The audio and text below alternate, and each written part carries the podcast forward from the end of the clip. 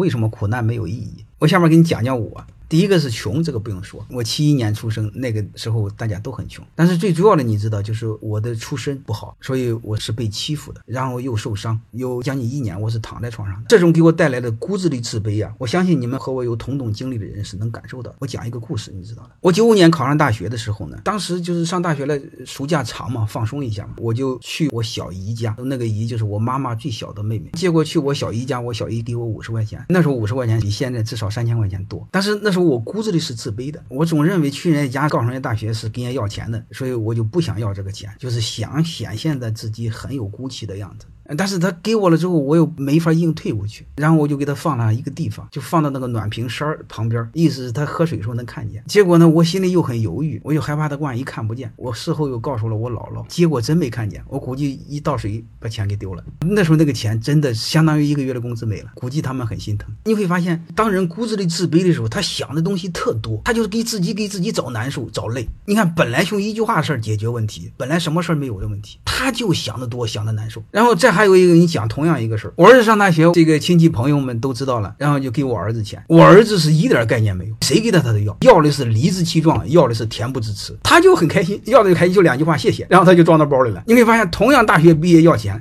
他比我要的还多，越要越开心。你看，我就为那五十块钱压抑了几十年，所以你就知道这个背后的逻辑是怎么回事。这个真的苦难让你不会思考任何高贵的意义，全是背后的胡扯淡。我不是说过吗？特别是农村孩子骨子里自卑，你进到城里头至少十年，这种自卑其实就是苦难带来的。